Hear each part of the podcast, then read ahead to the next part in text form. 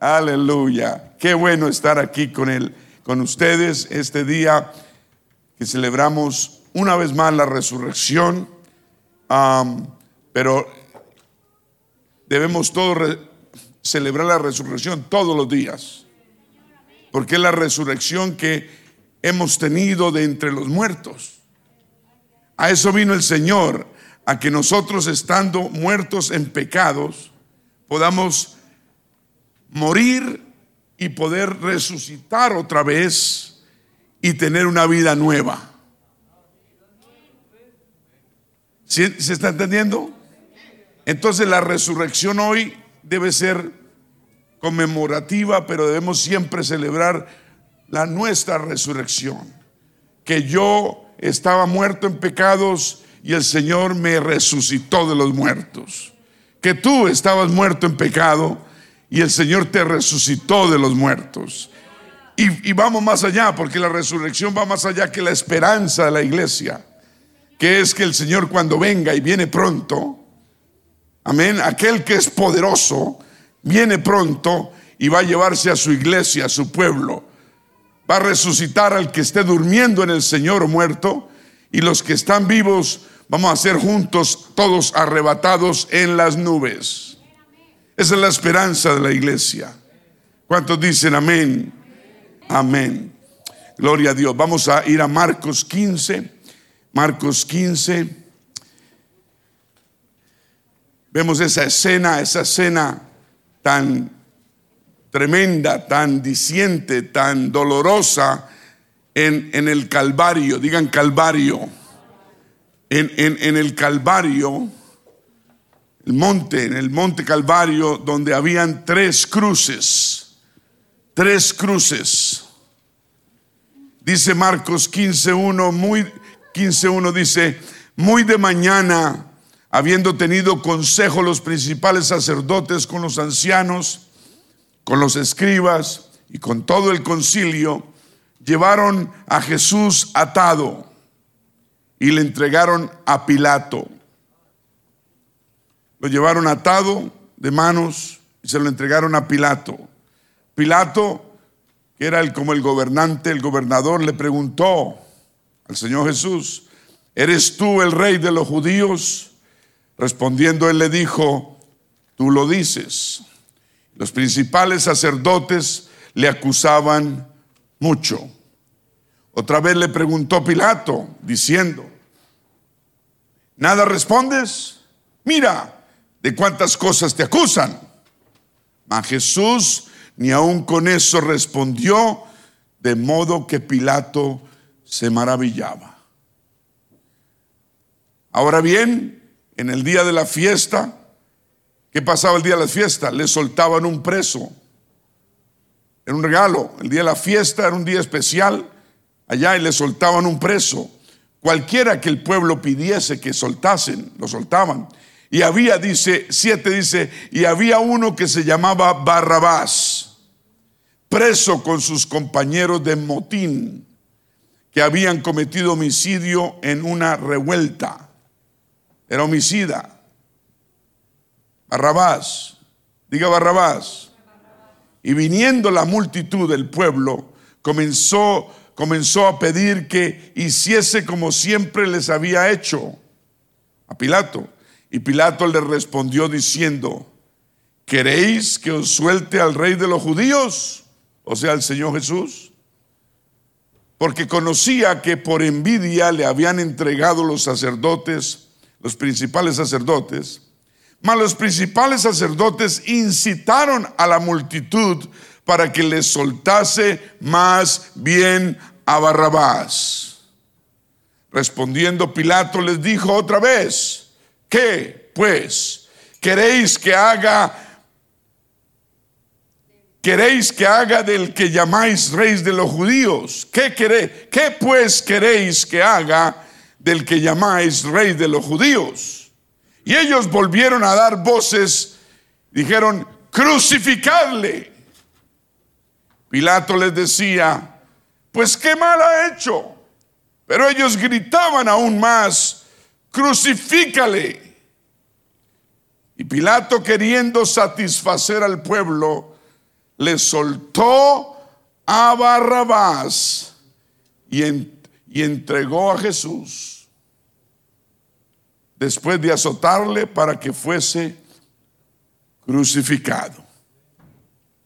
Y Pilato, queriendo satisfacer al pueblo, le soltó a Barrabás y entregó a Jesús después de azotarle para que fuese crucificado. Juan 18, 39 dice, pero vosotros tenéis la costumbre de que os suelte uno en la Pascua. ¿Queréis pues que os suelte al rey de los judíos? Dice Juan. Entonces todos dieron voces de nuevo diciendo, no a ese, no a este, sino suéltanos a Barrabás. Y Barrabás era ladrón. Te damos gracias, Señor, por tu palabra en esta tarde. Hoy nuevamente celebramos el día que te levantaste de los muertos. Te levantaste de los muertos. Al tercer día después de haber entregado tu vida por la salvación del mundo y te, te, le apareciste eh, por 40 días a muchas personas. La Biblia dice que más de 500 personas o 500 personas. Y prometiste el Espíritu Santo y llegó el Espíritu Santo a los pocos días, el día de Pentecostés, y ahora vives tú en nuestros corazones, Señor en el poder de tu Santo Espíritu y prometes venir literalmente por tu iglesia. Gracias Señor, ministra nuestros corazones, recuérdanos siempre tu verdad. Amén. Háblanos a tu vida. En el nombre del Señor Jesús te lo pedimos. Amén. Tengan la bondad y se sientan. Qué escena tan llamativa, qué escena tan dolorosa. Amén.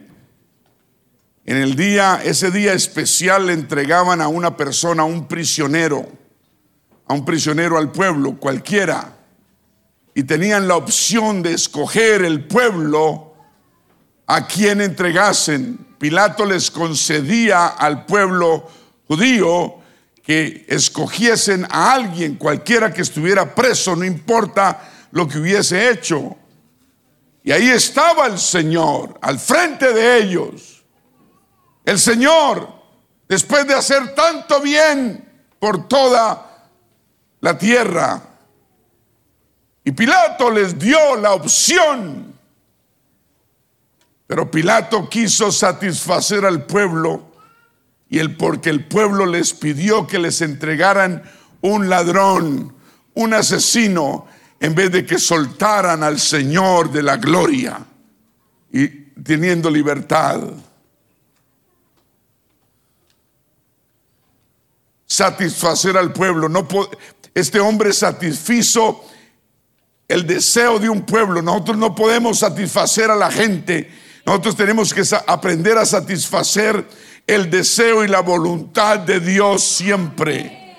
Dice que por envidia los sacerdotes injuriaban y perseguían al Señor y le habían entregado a esos principales sacerdotes. Incitaron ellos mismos la multitud para que le soltasen más bien a Barrabás. Nosotros no, no sabemos mucho de este ladrón, las escrituras nos indican que él es que era un prisionero que estaba bajo pena de muerte porque había matado. Y este gobernador Pilato decidió usar esa situación para su propia conveniencia política. Qué triste, ¿cierto? Qué triste que una persona frente al Señor prefiera su conveniencia personal a hacer justicia. Primero tenemos siempre que buscar la justicia. ¿Me está escuchando? Que la conveniencia personal. Habrá momentos en su vida, mi, mi amigo, mi hermano, que usted debe ponerse usted a un lado y su preferencia personal póngala a un lado con tal de hacer justicia. En el lado derecho tenía al Señor Jesús, rey de los judíos, como lo llamaban, quien se le conocía por haber sanado multitudes, haber liberado miles, haber ministrado muchedumbres, haber levantado muertos, haber sanado toda clase de paralíticos, haber alimentado a miles y miles con un par de peces y un par de panes. Alguien que hizo solo el bien y solo hablaba de esperanza y salvación. Y en el lado izquierdo tenían a un hombre, un hombre que lo llamaban Barrabás, un, ladrón, un homicida, conocido por haber asesinado gente, robar. Y lo que más le preocupaba de él era que fomentaba rebelión con el pueblo, instigando a otros con mucha astucia. Hablaba mal del gobierno, sembraba cizaña aquí y allá, porque quería tumbar el mismo gobierno y hacerle daño al mismo gobierno. Pero fíjate, Pilato, Pilato, sabiendo que Barrabás le estaba haciendo daño políticamente, prefirió hacer la voluntad del, del pueblo o del mundo Usted nunca haga la voluntad del mundo, haga siempre la voluntad de Dios. ¿A quién quieren? Preguntó. Qué pregunta tan mala, qué pregunta. No hay ni comparación comparar al Señor Jesucristo, el Rey de Gloria, con un ladrón y un asesino. ¿Qué había hecho el Señor de malo? Excepto sanar enfermos, abrirle los ojos a los ciegos, liberar a los cautivos. Pero Pilato, político, gobernador, tuvo el descaro de comparar al Señor Jesucristo con este ladrón, Barrabás, quien merecía juicio, quien era un asesino, un ladrón y una persona mala. Barrabás tal vez pensó, al oír la multitud que gritaba a su favor que lo querían, suéltanos a Barrabás, a Barrabás queremos. Porque proclamaban por él, prefiriéndolo a él que al Señor. Pero había algo más allí sucediendo que él, Barrabás, no veía. Muchas veces yo, a mí me sucedió, después de muchos años, tampoco me había dado cuenta de lo que también había allí escondido en la historia cuando juzgaron al Señor Jesucristo. Yo siempre vi solamente que la gente prefirió a un ladrón que al Salvador.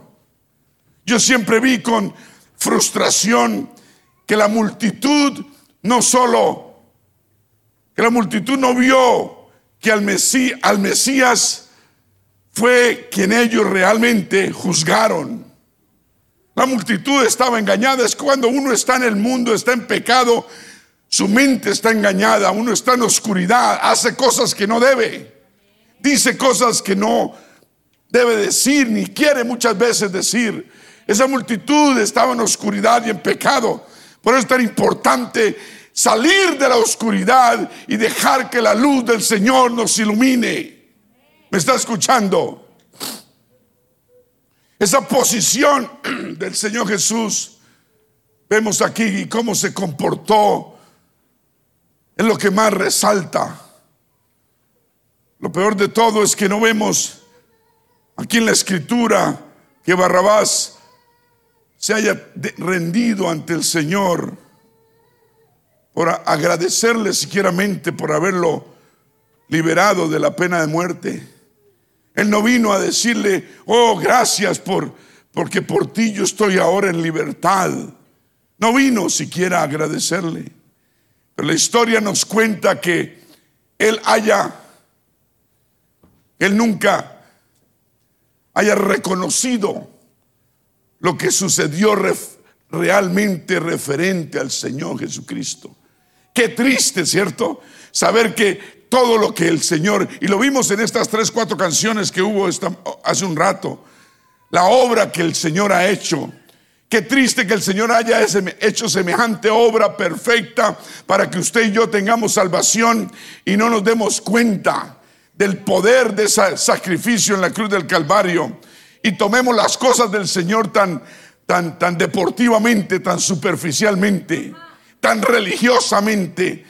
Si usted es un convertido religioso, yo le hago una llamada, un reto para que deje esa religiosidad y venga al Señor Jesucristo y venga de corazón al Señor hoy. Un aplauso al Señor.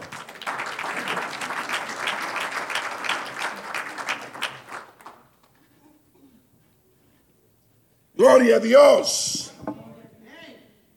La historia no cuenta lastimosamente que él reconoció nunca al Señor. Pero esto no es lo único importante, me están escuchando, que debemos ver en esta historia. Cuando Barrabás fue escogido en lugar de Jesús, Jesús sabía, por supuesto, que Barrabás no iba a convertirse o a entregar su vida. Jesús sabía que la gente iba a escoger al ladrón en lugar de él porque él es el Dios todopoderoso, omnisciente que todo lo sabe. Pero ¿acaso hizo esto que el Señor parara la rebelión que había en su contra? No, no paró la rebelión que había en su contra. En cambio, hizo lo que nadie, nadie esperaba que hiciese, guardar silencio. El Dios de la gloria guardó silencio. El Dios de la gloria no levantó un dedo, porque donde lo levante destruye la tierra completamente. El Dios de la, de la gloria guardó silencio por amor.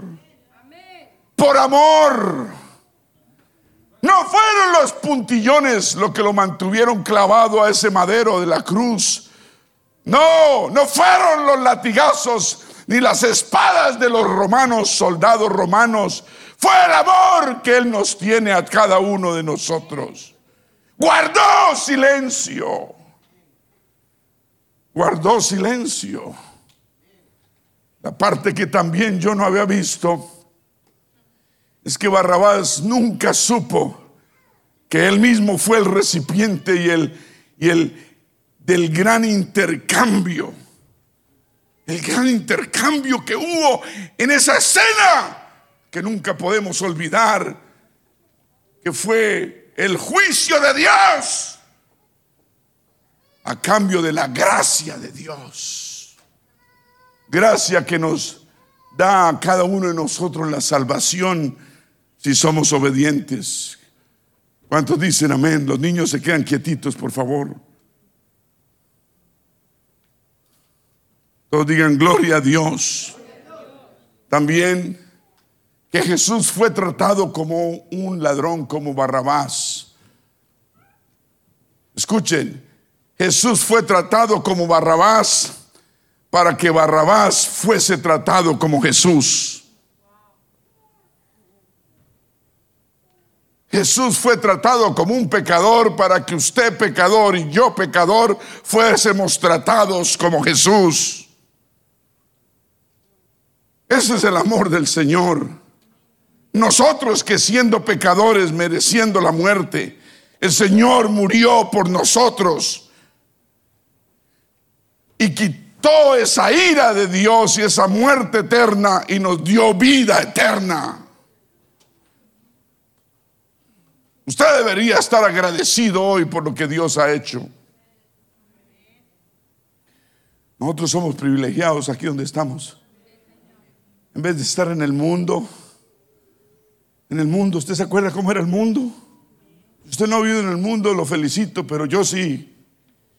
Es vacío, no hay esperanza. Da uno un paso para adelante y tres para atrás. Hay agobio, no hay descanso hay zozobra. Qué vida tan diferente la que el Señor nos ha dado a todos. Qué vida tan diferente. Lo que pasa es que tal vez ya llevamos viviendo en esta vida tanto tiempo que ya nos estamos olvidando, pero hoy día de resurrección, hoy día de celebración, tenemos que recordar lo que el Señor hizo por nosotros. Lo que el Señor hizo por nosotros. Jesús fue tratado como Barrabás para que Barrabás fuese tratado como Jesús. Jesús se hizo culpable para que el culpable fuese inocente. Jesús murió en la cruz del Calvario para que usted, usted y yo tuviésemos vida y vida eterna. Es a través del sacrificio, es a través de la cruz que recibimos la salvación. ¿Me está escuchando? Gloria a Dios. Él lo amó tanto que se quedó completamente en silencio ahí y nos ama tanto. Mientras sus acusadores pedían al Señor para que fuese crucificado, Él no pronunció palabra. Barrabás, ¿qué es Barrabás? Barrabás es un gran ejemplo de alguien que no hizo nada para ser liberado. No tuvo que hacer nada para lograr la libertad. ¿No le parece es una escena muy ejemplar y muy común? Usted y yo no tuvimos que hacer nada para ser liberados del pecado y del mundo y de la vida que llevábamos. Nada tuvimos que hacer. ¿Me está escuchando? Nada, la nueva vida que tenemos de bendición y de salvación ha sido una vida gratis. Barrabás es un gran ejemplo. Él no demostró nada de fe. Él no demostró nada de arrepentimiento y reconocimiento y sin embargo recobró su libertad. Cuando vemos la historia de Barrabás, nos damos cuenta que Barrabás somos nosotros, usted y yo. Somos, todos somos Barrabás. Que no hicimos nada para salvar nuestra alma. Que la misericordia de Dios fue la única que vino a nosotros y su gracia infinita y nos salvó donde estábamos. ¿Cuántos millares hay gente sin salvación? ¿Usted ha visto? No todos abren los ojos. No todos eh, tienen esa hambre que usted y yo y el Señor nos puso, esa hambre, esa necesidad de Él. Yo creo que eso es un, un gran privilegio de haber tenido hambre de Dios. Y eso no es porque yo la tuve o porque usted la tuvo, porque Dios con ese llamado nos dio hambre, hambre de Él. Entonces, no debemos tener no debemos tener crédito en ninguna categoría. No podemos darnos el crédito. ¿Me está escuchando? Somos el resultado de la misericordia, la gracia y el amor de Dios. No podemos ser más como Barrabás y todos somos iguales que Él. Eras un hombre desagradecido que lo sacaron de la cárcel y nunca fue capaz de acercarse al Señor y decirle gracias. Qué pena que usted lo van a meter, lo van a mantener preso, qué pena que lo van a justiciar, qué pena. Lo siento mucho.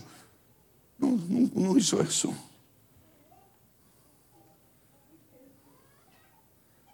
Note usted también que Jesús amó a Barrabás, aunque era ladrón, aunque era un asesino, un rebelde. Jesús amó a Barrabás.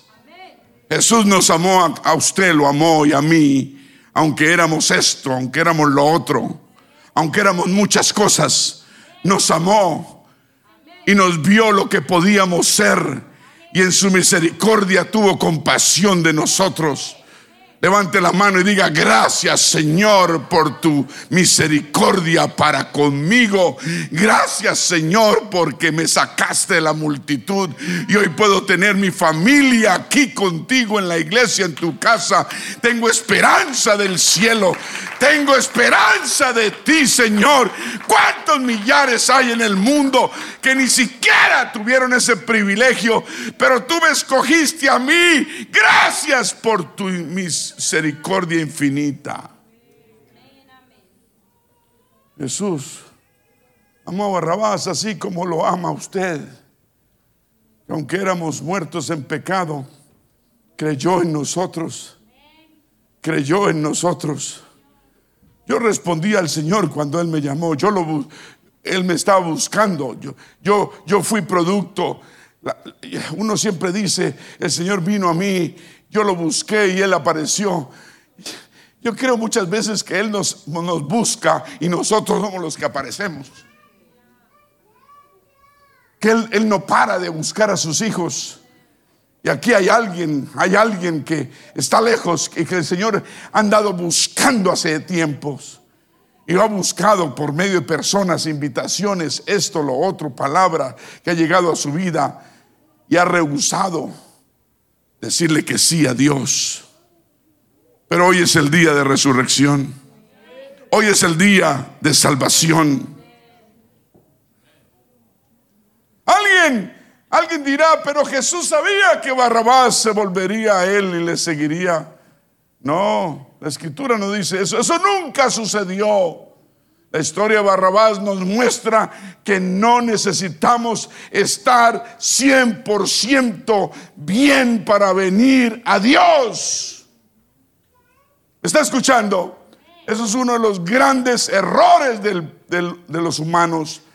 Que yo quiero estar bien para venir a Dios. Es que yo no me bautizo porque estoy mal. Pues bautícese para que se ponga bien. Deje de sacar achaques. Es que mientras yo no deje eh, esto y deje lo otro, entonces no me voy a bautizar. Pues bautícese y Dios le va a ayudar a dejar eso, lo otro y todo lo demás.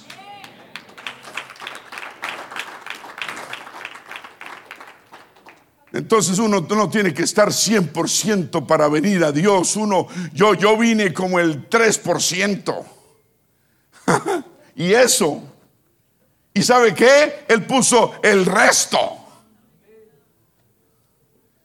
Nos enseña la historia de este hombre que no tenemos que ser perfectos y que estemos todo bien para venir a Dios.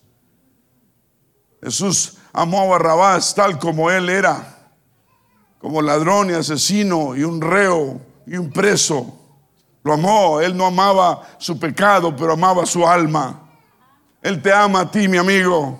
No ama tu pecado, pero ama tu alma. Quiere salvar tu alma. Quiere darte vida eterna. Él amó a Barrabás, no para que Barrabás se quedara así sino para que Barrabás cambiase. Pero Barrabás no, no tuvo tiempo. Hoy tienes tiempo porque es día de resurrección o porque es domingo y hay que venir a la iglesia. ¿Qué clase de tiempo le estás dando a Dios? ¿Me está escuchando? Dios debe ser número uno en nuestra vida. Recuerda que que aunque nosotros éramos pecadores, Jesús el Señor murió por nosotros en la cruz. Alguien puede decir, no, pastor, es que eso solo habla de los pecados pequeños, pero no los grandes como yo los he cometido. No, mi amigo, no es así. Mientras la multitud gritaba por Barrabás, Jesús permaneció en silencio y no dijo nada. ¿Y qué pasó? Recibió él mismo el castigo de crucificación para que Barrabás, el asesino, pudiese ser libre. Estoy hablando de un hombre nomás, pero esto nos tocó a todos nosotros. Él murió en la cruz por usted y por mí, para que usted y yo pudiésemos ser libres de la muerte eterna y tuviésemos esperanza de ir al cielo. No importa lo mucho o lo poco que usted sepa hoy del Señor, yo quiero que se vaya de aquí con una cosa presente, si no aprende nada esto. El Señor Jesús te ama. Tal como eres, tal como estás. No es para que te quedes igual, sino para mejorarte. Para ayudarte a salir de ese estado y darte una vida nueva y una vida mejor. Pero Él te acepta, te recibe no pienses que tengo que dejar el alcohol, tengo que dejar la droga, tengo que dejar esto, tengo que dejar lo otro para venir al Señor. Al Señor hay que venir tal como estamos. Él es el que nos quita la droga. Él es el que nos quita el alcohol. Él es el que nos quita el pecado en nuestras vidas. Nada somos que podamos quitarnos. Yo no me quité nada, el Espíritu Santo me lo quitó. Yo solo me arrepentí de mi vida pasada de pecado y el Espíritu Santo vino y me quitó todo ese deseo. Dios es el que hace la obra. Pero no, ahora queremos nosotros cambiarnos. Nos metemos a cursos aquí, a cursos allá, compramos libros de arreglar la vida aquí, cómo arreglar la vida allá y se venden por millares. Pero esos libros y cursos no ayudan a nada si el Espíritu Santo no está ayudándonos.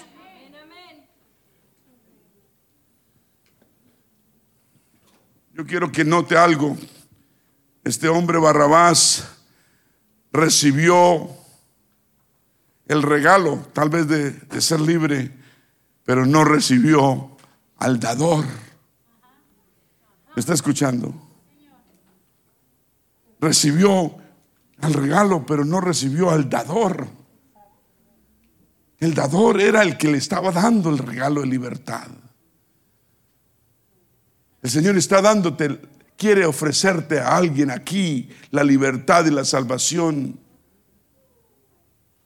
El mensaje es que no podemos ser como Barrabás que solo queremos el beneficio, solo queremos la, la corona, solo queremos la bendición, pero no queremos el sacrificio, ni la corona, ni, ni nada que sea desagradable. Me pregunto cuántas veces usted o yo nos, nos hemos comportado así como este hombre se comportó. Recibimos los beneficios felices, pero no recibimos al benefactor de los beneficios. Recibimos las bendiciones, pero no recibimos al bendecidor. Pastores están muy ocupados en la obra, pero se han olvidado del Señor de la obra. Antes de cerrar, vamos a hablar de otra persona aquí en esta historia, recordar en una persona que en el Gólgota, en el Calvario, una persona, acuérdense que habían cuántas cruces, tres, una persona que estaba a un lado del Señor Jesús antes de él entregar su vida por la salvación del mundo. En aquel día, en aquel juicio, encontramos ahí a otro ladrón que no fue liberado, pero que fue crucificado. Y ahora estaba colgando en una cruz crucificado al lado del Señor Jesucristo. Este hombre, este ladrón, otro ladrón, no, no vio a Jesús en forma como Señor, en forma positiva. Posiblemente este hombre fue parte de la misma gente que se burló de Jesús y que lo condenaba. Pero algo sucedió en su vida. Algo sucedió en el corazón de este hombre. Algo pasó mientras estaba colgado de esa cruz. Algo, este ladrón, algo vio en los ojos del Señor Jesús que hizo cambiar su corazón que en lugar de acusarlo, ahora empezó a defenderlo. ¿Está, está escuchando usted? Sí está escuchando lo que el Señor está hablando a la iglesia. Fue este ladrón que se volteó y reprendió al otro ladrón que estaba también ahí en, en la otra cruz, al otro lado del Señor. Lo reprendió diciéndole, ni dice, ni aún temes tú a Dios estando tú en la misma condenación. Libro de Lucas dice 23, 39, y uno de los malhechores que estaban colgados le injuriaba. Uno de ellos le injuriaba, le, le maltrataba, le maldecía al Señor diciéndole, si tú eres el Cristo, sálvate a ti mismo y a nosotros. Dice la Biblia que el otro, el otro malhechor y ladrón del que estamos hablando, le reprendió diciendo, ni aún temes tú a Dios estando en la misma condenación. Nosotros, a la verdad, dijo, justamente padecemos porque recibimos lo que, merecieron nuestros hechos, mas este ningún mal hizo. Este mientras sangraba casi muriendo le dijo, se volteó y le dijo al Señor, le dijo, a Jesús le dijo, acuérdate de mí cuando vengas en tu reino. Qué palabras tan poderosas. Un ladrón al pie de la muerte se arrepintió y creyó en el Señor. ¿Me está escuchando? Acuérdate de mí cuando vengas en tu reino.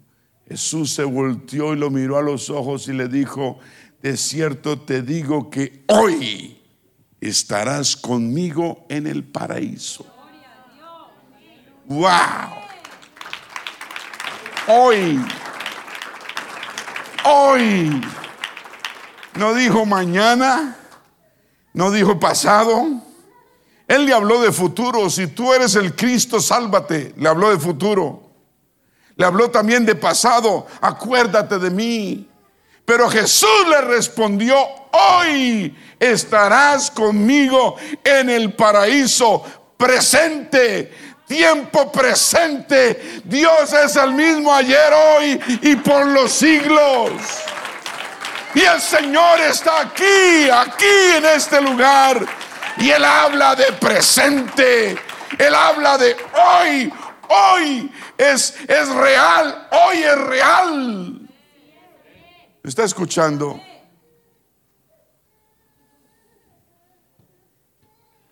¿Cuántos dicen gloria a Dios? Verdades que vemos aquí. Ambos de estos dos ladrones tenían pecado. Ambos se encontraban ahí al lado del Señor Jesucristo. Ambos tuvieron que tomar una decisión. Ambos tuvieron la oportunidad de llevarse al Señor Jesucristo en su corazón con ellos. Pero ambos tomaron rumbos diferentes. Si está notando usted, dos vidas, dos vidas Ambos tenían pecado. Ambos estaban al lado del Señor. Ambos tenían que tomar una decisión. Ambos tuvieron la oportunidad de irse con el Señor y tener la salvación. Pero ambos tomaron rumbos diferentes. Diga dos opciones. Dos opciones que usted tiene hoy. Primera opción. Dije la primera opción Usted puede venir aquí a este altar, sí, y traer sus problemas, ponerlos en el altar. Y tal vez va a salir de aquí sin ellos. No tendrás que hacer mucho esfuerzo para lograr eso, pero te irás y seguirás preso. Cuando uno tan solo le entrega todos sus pesares y problemas al Señor, en el altar qué es lo que debemos hacer y uno se para y se va sin el Señor, uno sigue siendo preso. Uno sigue siendo atado. Uno sale de aquí, de este altar, de esta iglesia en oscuridad. Sí le entregó en un momento de, de, desesperación al Señor sus problemas, pero el Señor quiere algo más grande de nosotros. Él no solo quiere arreglarnos los problemas que tenemos presentes, Él está hablando de arreglarnos la vida futura eternamente. Para eso necesitamos no solamente entregarle nuestros problemas hoy, necesitamos entregarle nuestra vida, nuestro corazón, nuestro espíritu, entregar todo nuestro ser al Señor.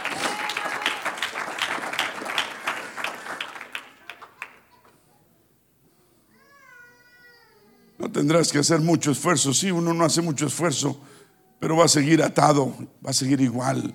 ¿Por qué? Sencillamente porque no nos llevamos al Señor con nosotros. Necesitamos llevarnos al Señor. El Señor no es un Papá Noel que nos da regalos. El Señor es, debe ser nuestro Salvador y Dios. Un aplauso al Señor. Uno puede venir a la iglesia continuamente o de vez en cuando, lo que sea, recibir cosas buenas, oír buena palabra de Dios. Amén. E irte una vez más y otra vez más con pequeños cambios en nuestra vida que solo duran pocos días. ¿Me están escuchando? ¿No me cree? Mire a Barrabás. Barrabás nos muestra que uno puede recibir la libertad, pero como no te entregas a Jesús totalmente, tu libertad no va a durar mucho. Seguimos siendo presos. ¿Me está escuchando? Que la iglesia no sea tan solo un pañito de contentamiento para tu alma que te sacia la sed y el hambre por un tiempo pero que la iglesia sea tu barca de salvación. ¿Acaso no estás cansado de seguir siendo un preso? Barrabás, ¿dónde estás? ¿Acaso no estás cansado de seguir siendo preso? ¿No estás cansado acaso? Si el Señor Jesús compró tu libertad, ¿no estás cansado de vivir pero estar como muerto.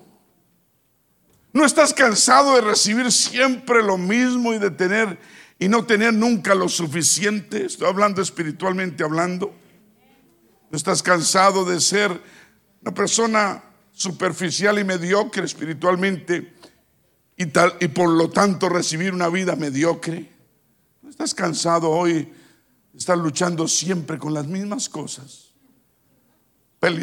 Peleando las mismas batallas y no logramos nada permanente. Barrabás, ¿no estás cansado de vivir una vida vacía, triste, sin gozo? ¿No estás cansado de huir, huir a la voz de Dios cuando te llama?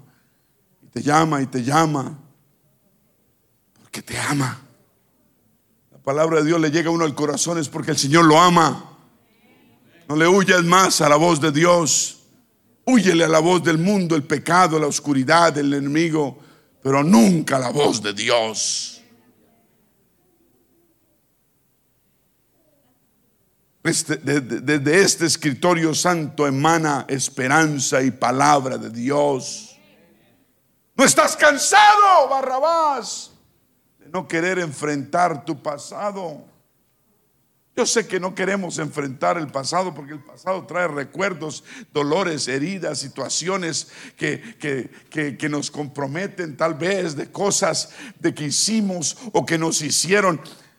vas, ¿no estás cansado o cansada de no querer enfrentar tu pasado y los traumas que nos, el pasado nos trae, nos causa?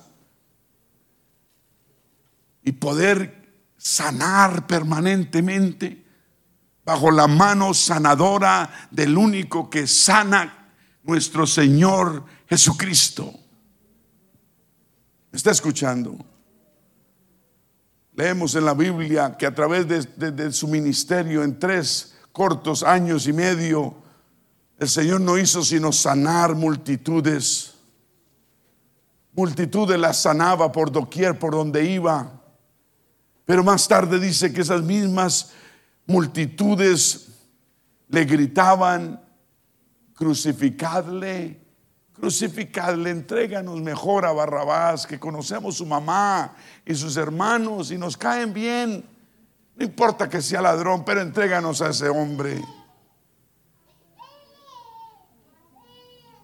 Uno puede venir a la iglesia y sentir al Señor, sí Señor, y sentir a Dios.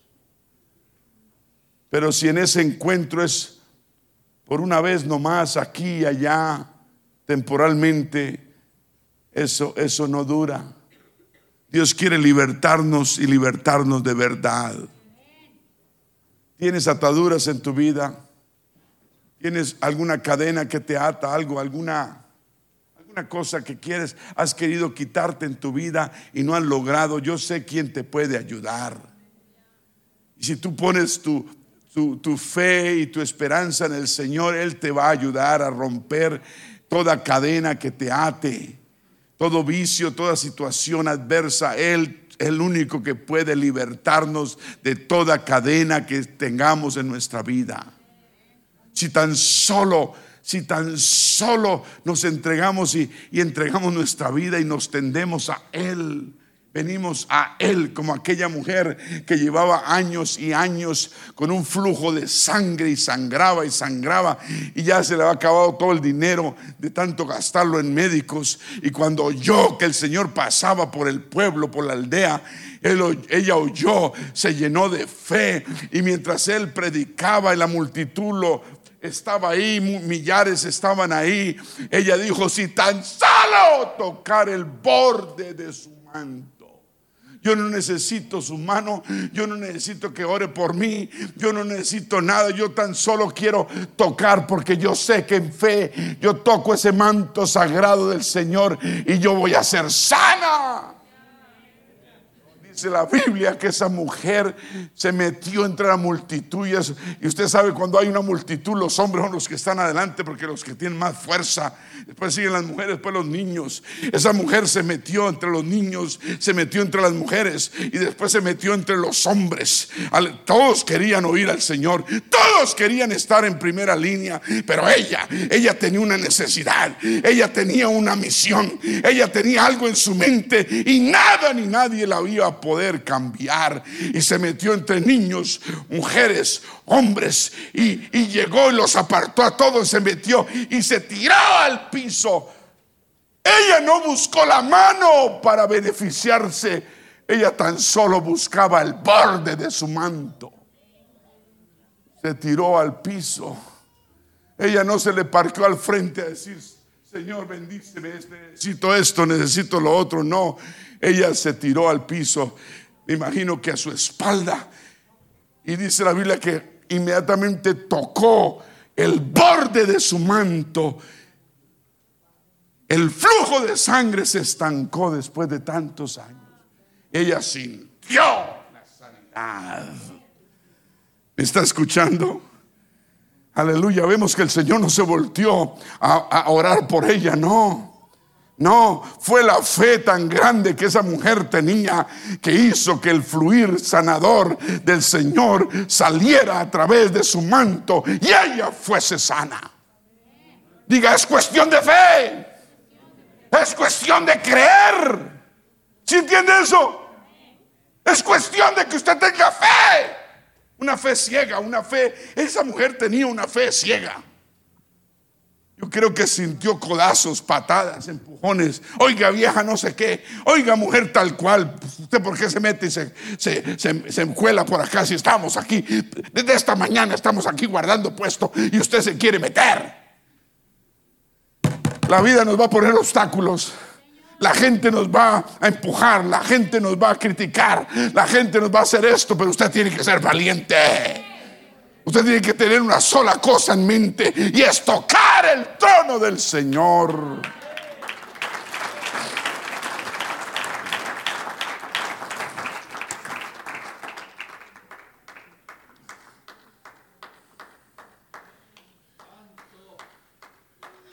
La segunda opción, dije la segunda opción, la segunda opción es tener un balance, todos digan un balance entre la misericordia, o sea, la gracia, el poder de Dios con tu fe y perseverancia.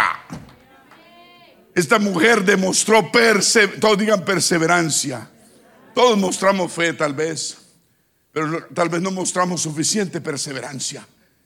Señor, danos más perseverancia, más insistencia, más fuerza, más decisión, más dolor, más ganas. Mira una mujer, una mujer que andaba años y años Ya no tenía tal vez sangre. Lo primero que uno siente cuando no tiene sangre es debilidad. Y una mujer que no la pudo parar la multitud, eso es perseverancia.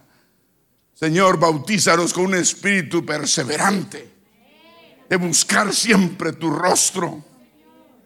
¿Me estás escuchando? La segunda opción, un balance entre misericordia y el poder de Dios. Ahora note, note que el ladrón en la cruz, ¿se acuerda del ladrón en la cruz?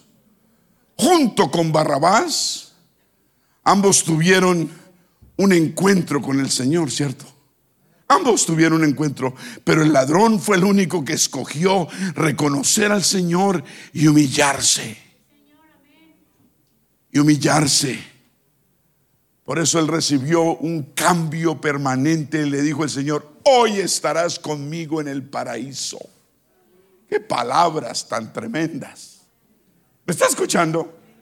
Qué palabras tan tremendas. Dijo, ay, hoy, hoy estarás conmigo en el paraíso. ¿Qué fue lo que hizo que Barrabás no se humillase? La cárcel, el dolor, el hambre en la cárcel, las necesidades en la cárcel, los años que llevaba allí, la pena de muerte que le esperaba por parte de los soldados ni siquiera eso hizo que el hombre se humillase. A veces la vida y los problemas nos vuelven, en vez de volvernos blandos, nos vuelven más duros. ¿Me está escuchando? Dios no tiene culpabilidad de las cosas que nos pasan malas. Dios no tiene culpa. Nosotros tenemos la culpa de lo que malo que nos pase. Dios no es culpable. Por esto, este ladrón recibió un cambio permanente porque él decidió que seguir al Señor. ¿Cuándo es que vas a aprender a quedarte en la iglesia?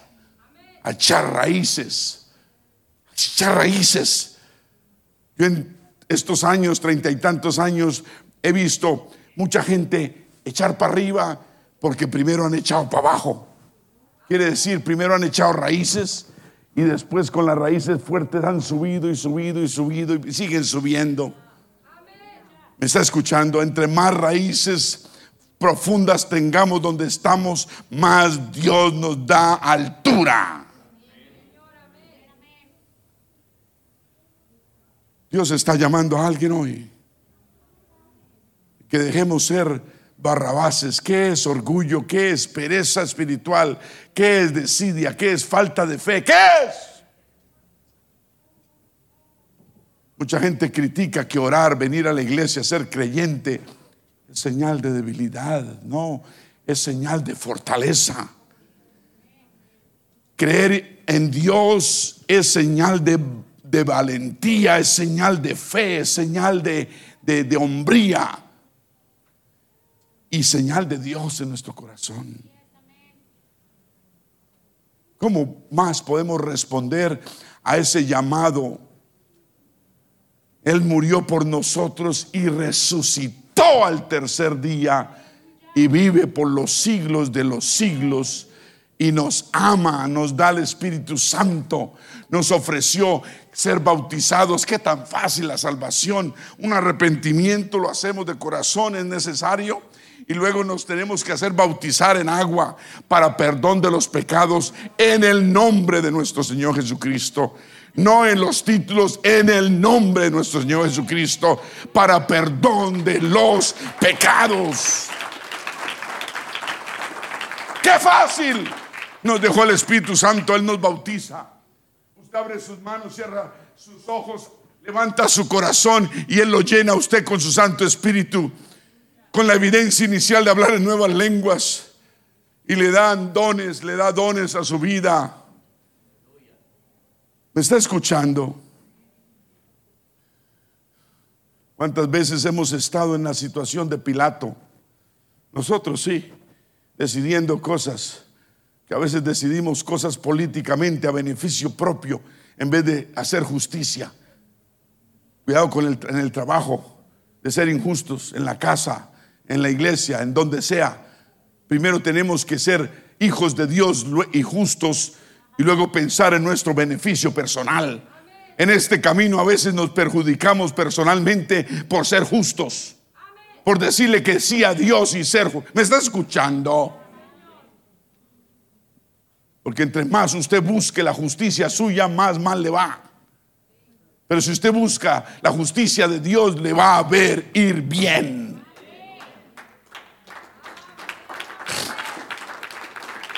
¿Cuántas veces hemos estado en la situación de Pilato? ¿Cuántas veces en mi vida yo he estado al lado de Jesús y no me decido?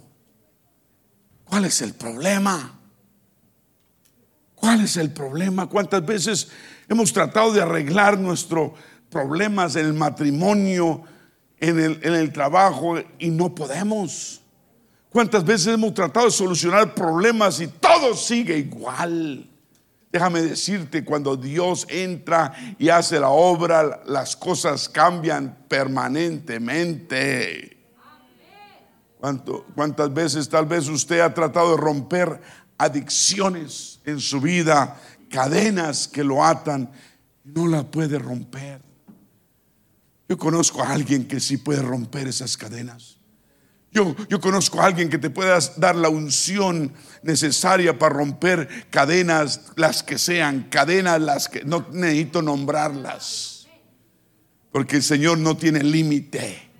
No importa qué cadenas usted cargue. El Señor y su unción puede romper toda cadena. Yo, yo, he conocido gente que han tenido cadenas como de droga, como la heroína, el LCD, que dicen que son de las drogas más fuertes. ¿Me, está escuchando? Y el Señor, en, por fe en ellos, la fe en ellos, ha tocado el corazón del Señor y el Señor ha roto esa cadena de heroína. ¿Me está escuchando? Lo he visto. También he visto. Yo cuando estaba recién convertido con mi esposa aquí en este lugar, aquí en este edificio, diferentes bancas, diferentes alfombras, diferente gente. El mismo Dios, porque Él no cambia.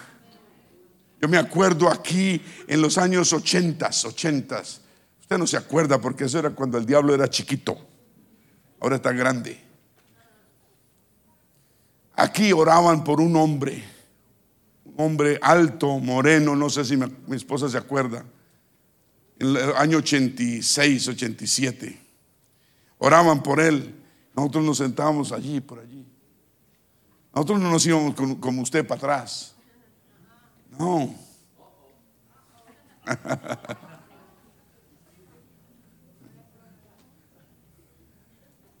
no. Se me fue la onda. Por aquí oraban con ese hombre alto y nosotros ahí nuevecitos mirábamos. Y, los, los, chismes, siempre hablan chismes, ¿no? Nos decían, no, es que está adicto a la, a la heroína, creo que era. Y, y, lo combina con alcohol, algo así. Hacía una mezcolanza rara. Y estaban orando y el hombre aquí, aquí se quejaba, aquí trataba, trataba y lo vimos dos, tres veces tal vez. Y, nos dijeron que vivía aquí en las casas aquí del frente, pasando esta calle, unas casitas, que él vivía en una de esas casitas ahí. Y, y él trataba, y la iglesia ayudándole. Luego supimos lastimosamente que se había muerto de una sobredosis. Qué lástima, ¿cierto? Que uno esté ahí a la puerta del maestro como Barrabás y que siga, tal vez salga de la iglesia, pero siga preso y siga atado y siga lo mismo y siga peor. Las pocas semanas ese hombre murió de una sobredosis. No seamos como Barrabás, que estamos al lado del Maestro y no entregamos nuestra vida y nuestro corazón. La iglesia lo estaba ayudando, pero la iglesia ayuda solamente, pero el cambio lo pone uno. La decisión la pone usted, mi hermano, mi amigo, mi amiga, de hacer un cambio verdadero en el Señor. No le dé miedo, no le dé pena, no le dé nada entregar su vida. Ay, es que tal vez le voy a fallar a Dios. No importa. Si usted sigue así, le va a fallar. Pero Dios es el que nos da la fuerza para no fallar. Dios es el que nos pone la intensidad para creer en Él y nos da la fuerza y el valor todos los días. El Señor amó a Barrabás tal como estaba, pero no lo iba a dejar igual. El Señor hubiera agarrado a Barrabás. Barrabás se hubiera agarrado del Señor. El Señor lo cambia y lo pone, aleluya, verdaderamente bueno. Porque Dios hace una obra tremenda. Si no cree, mírese en el espejo. Mírese en el espejo.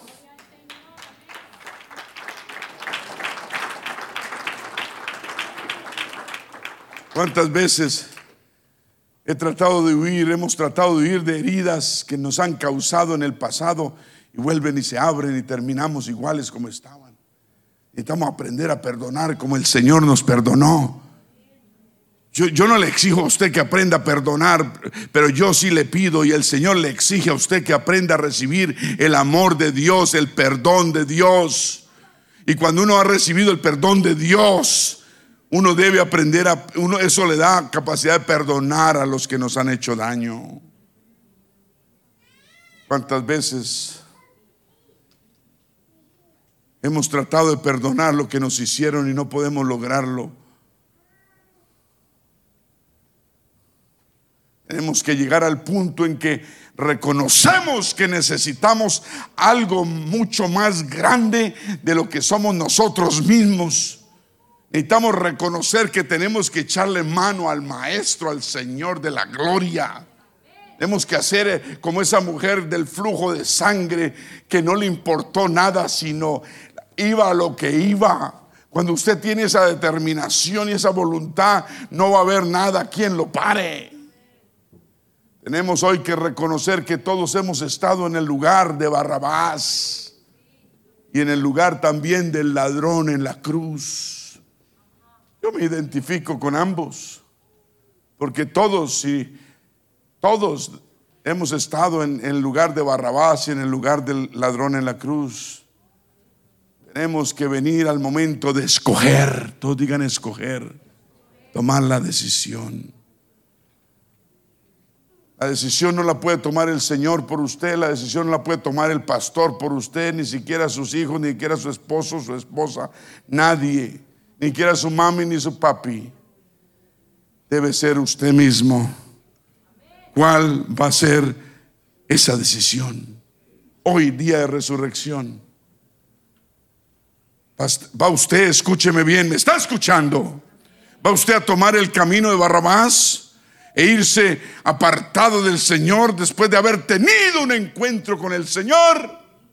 ¿O va usted a tomar el camino del ladrón en la cruz que se arrepintió, se humilló y se sometió a Dios de una vez por todas? Y Dios le dijo, hoy estarás conmigo en el paraíso. Él no sabía que iba a recibir esas palabras del Señor.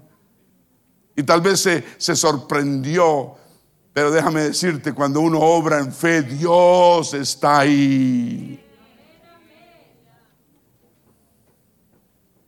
¿Qué camino vas a tomar hoy, día de resurrección? ¿Qué camino vas a tomar? ¿El camino de Barrabás o el camino del ladrón en la cruz que está en el paraíso con el Señor? Escúcheme, amigo. Esto no debe ser un servicio más donde cantamos lindas canciones, sí, alabamos, damos de nuestro dinero, sentimos algo de paz en el corazón y tal vez nos vamos de aquí como los barrabases. No, no deje que este sea un día más, un domingo más de sin importancia e irnos sin cambios radicales, sino solo temporales decir que usted la puede hacer tal vez solito, sin la ayuda del Señor. Nadie la puede hacer Dije, nadie. Yo traté 24 años y me fue con mal. Cada vez me iba peor. ¿Se dice peor o se dice peor? Diga como quiera, pero es lo mismo.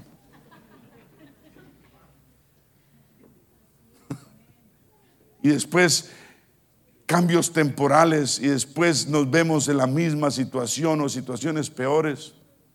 Yo, yo, yo también, yo tuve unos cambios antes de venir aquí, yo tuve unos cambios en mi corazón y en mi vida espirituales y empecé a ir a una iglesia presbiteriana y yo dejé ciertas cosas. Y, pero, pero, pero allá no recibían el Espíritu Santo, allá no bautizaban la gente para perdón de pecados en el nombre del Señor Jesucristo. Es más, eh, ellos no exigían nada. Decían, venga cante con nosotros, llore con nosotros, dé sus diezmos y váyase feliz. Y tómese unas cervecitas y unos vinitos si quiere en el camino. ¿Me están escuchando? Yo empecé así, pero ¿qué me iba a esperar? Gracias a Dios que busqué, busqué y el Señor me buscaba. Eh, había un restaurante pequeño donde vendían una sopa de lentejas. Yo vivía solo, iba a la universidad en Winston-Salem y vivía en un cuarto, alquilaba un cuarto en una casa atrás, ¿no? Como los perritos atrás. Y en ese cuarto, y ahí vivía y me iba a comer mi sopa de lentejas porque me gustaba sopa de lentejas. Si usted quiere invitarme a comer, invíteme sopa de lentejas. y, me acuerdo que yo me estaba comiendo mi sopa de lentejas ahí en, el, en, el, en la barra. Y se me acercó un viejito, pero viejito, viejito. Y bien campesino. Y bien anciano. Y empezó a hablarme del Espíritu Santo. De pronto. Y yo me volteé. Y me decía, vea, yo recibí el Espíritu Santo, créame o no, yo estaba durmiendo y el Dios me levantó y me desperté yo hablando en un lenguaje nuevo, yo no sabía qué estaba diciendo. Y yo dije, y, y, y, wow, y este señor, y ya me había pasado una vez, me fui a comprar carros. ¿Usted ha ido a comprar carros aunque no compre carros? Y usted mira y pasa saliva. llama la familia Miranda Pentecostal. Y yo me iba, y también en, una compra-venta de carros Chevrolet, quiero, me salió un, un varón ahí y el vendedor, y él se olvidó de la venta del carro y empezó a hablarme, a testificarme el Espíritu Santo.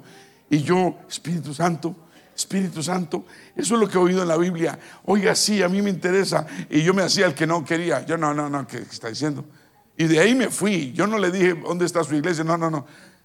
Y de pronto el Señor me puso este anciano en esa, en esa casa, en ese restaurante. Y, yo le dije al anciano, ¿sabes qué? Te invito a mi iglesia presbiteriana. Y me dijo, listo, un anciano americano, ¿dónde queda? Y le di la dirección. Seguro para dejarme tranquilo y comerme mi sopita. Y, el domingo siguiente me fui para la iglesia y, todo es todo es callado en la iglesia presbiteriana. Todo el mundo calladito, todo el mundo cuando ora, oran, no se oye nada. Y de pronto el pastor puso a todo el mundo a orar. Y yo estaba ahí también orando, ¿no? Callado. De pronto oigo un grito por allá. Un señor hablando en lenguas. Y me acordé de la voz. Y yo quería meterme debajo de la silla. Yo creí que todo el mundo me está diciendo, usted lo trajo aquí, usted lo trajo aquí, usted es el culpable, usted qué trajo aquí. Y, uh, y yo, yo, yo dije, no, no puede ser, nadie sabe, nadie sabe, yo no soy culpable, no, no, no, yo no tengo la culpa, nadie va a mirar, nadie se va a dar cuenta, yo de esta me salgo. Y, el viejito empezó a hablar en lengua solo allá, y todo el mundo callado. Ellos, yo, éramos, eran como dos mil personas, y todos eran médicos, enfermeras, porque, porque el pastor se dedicó al, al hospital, y eso se ganó a todo el hospital. Pero no, no, nadie sanaba, sanaba el corazón allá. Del alma y del espíritu, nadie, nadie. En fin, Dios usa, Dios nos ha traído y Dios, Dios usó, me usó a mí, usó a mi esposa, usó gente para que nos, nos trajera al lugar donde estamos hoy. Lugar de bendición, un lugar de gloria, donde estamos satisfechos, donde estamos contentos, donde Dios ha hecho una obra perfecta y gloriosa. Entonces, amigo, esto no es un servicio más temporal. En cambio, permite hoy este gran servicio de resurrección sea lo que realmente debe ser resurrección. ¿Qué quiere decir resurrección? Quiere decir vivir de entre los muertos, revivir, quiere decir resucitar. ¿Cuántos resucitados hay acá? Levante la mano si usted ha sido resucitado.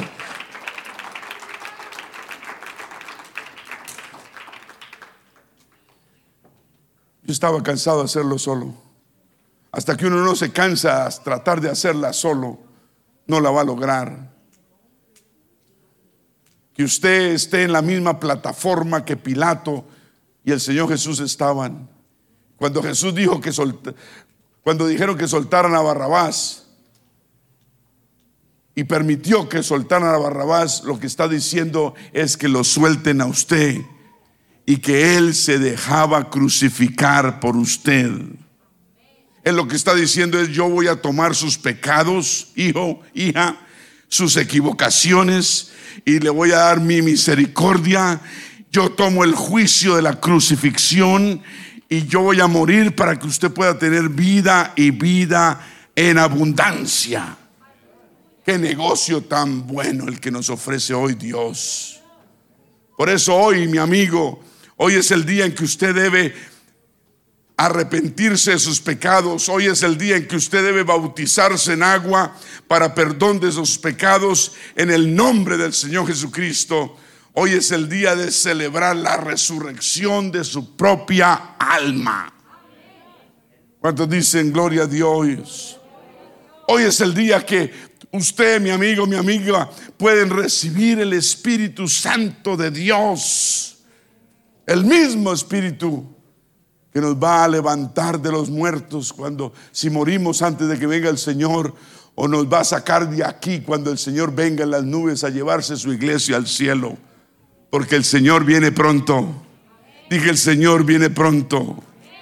¿Cuántos dicen gloria a Dios? Y ya llegó el tiempo, el altar está abierto. Yo quiero que hoy, día de resurrección, todos vengamos a este altar. Venga con máscara, no venga con máscara, haga lo que quiera, no tapone los pasillos, vamos a venir todos al altar. Yo sé que vamos a venir al altar. Déjame decirte, la iglesia, lo más importante es el altar. El altar es lo más importante en la, iglesia. ¿Por qué? Porque allí es donde nos encontramos con el Señor. Ahí es cuando ponemos, ponemos eh, como resultado lo que el Señor nos ha hablado a nuestros corazones. Pongámonos de pie. Yo quiero hacer un llamado a este altar. Aleluya. Alguien va a tomar una decisión. Y los, los creyentes vamos a venir al altar. Porque alguien va a tomar una decisión. Ahorita es un momento muy importante, crucial y necesario que demos ejemplo. Ejemplo, ejemplo de que el altar es lo más importante, que, lo, que hay que tenerle miedo a todo menos al altar del Señor. ¿Me está escuchando? Porque hay alguien aquí que va a entregar su vida al Señor. Hay alguien aquí que va a entregar su vida y el Señor lo va a cambiar o la va a cambiar definitivamente. Aleluya.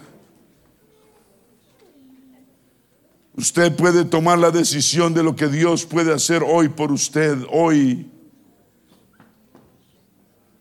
Hay salvación en la casa de Dios.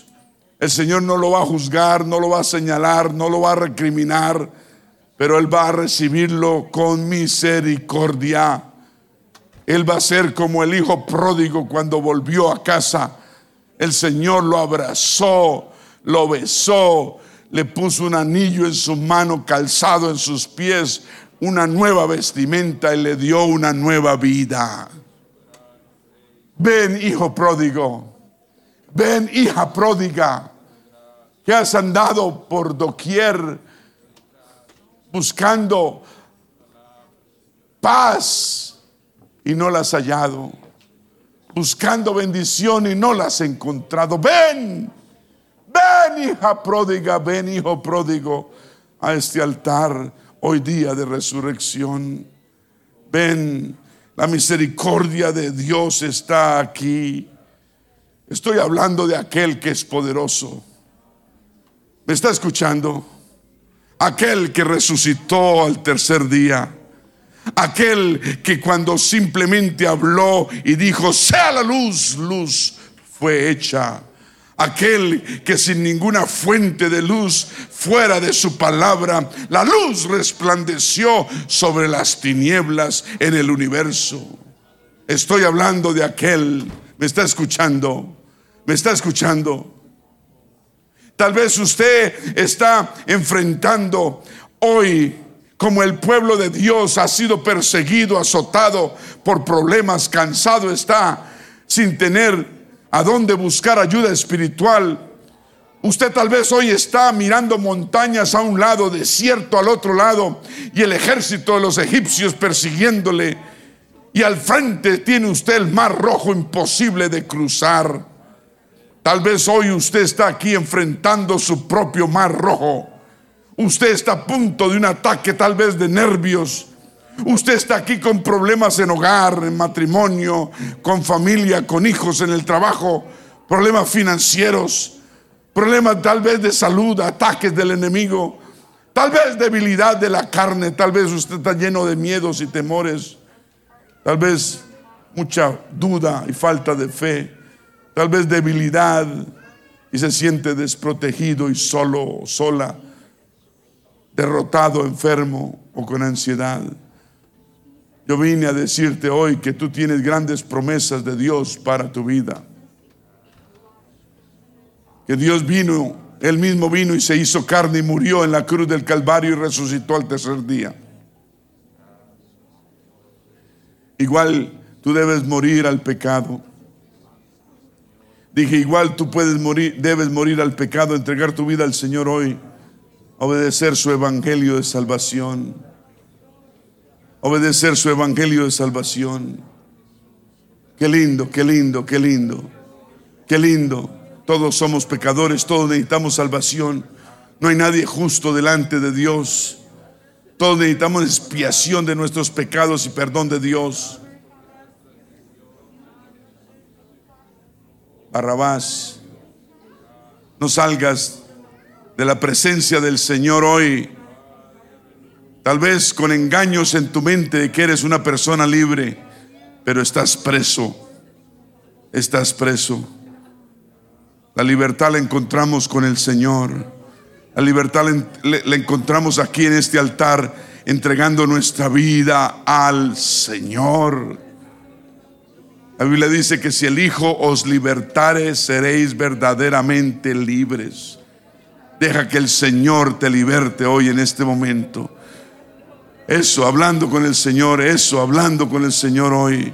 Y catorroboco sandara boyaraquia. Y cotorroboyaraca sandara boyaracoto. Y candara boyaracataria. Y la rabocondo robocotori. Y la rabocoto raboco sanda. Y catarabocotori andara. Y la raboyaraca sandara boqui andara. Aleluya, aleluya, aleluya. Aleluya, aleluya. El Señor viene. Dije, el Señor viene. El Señor viene pronto.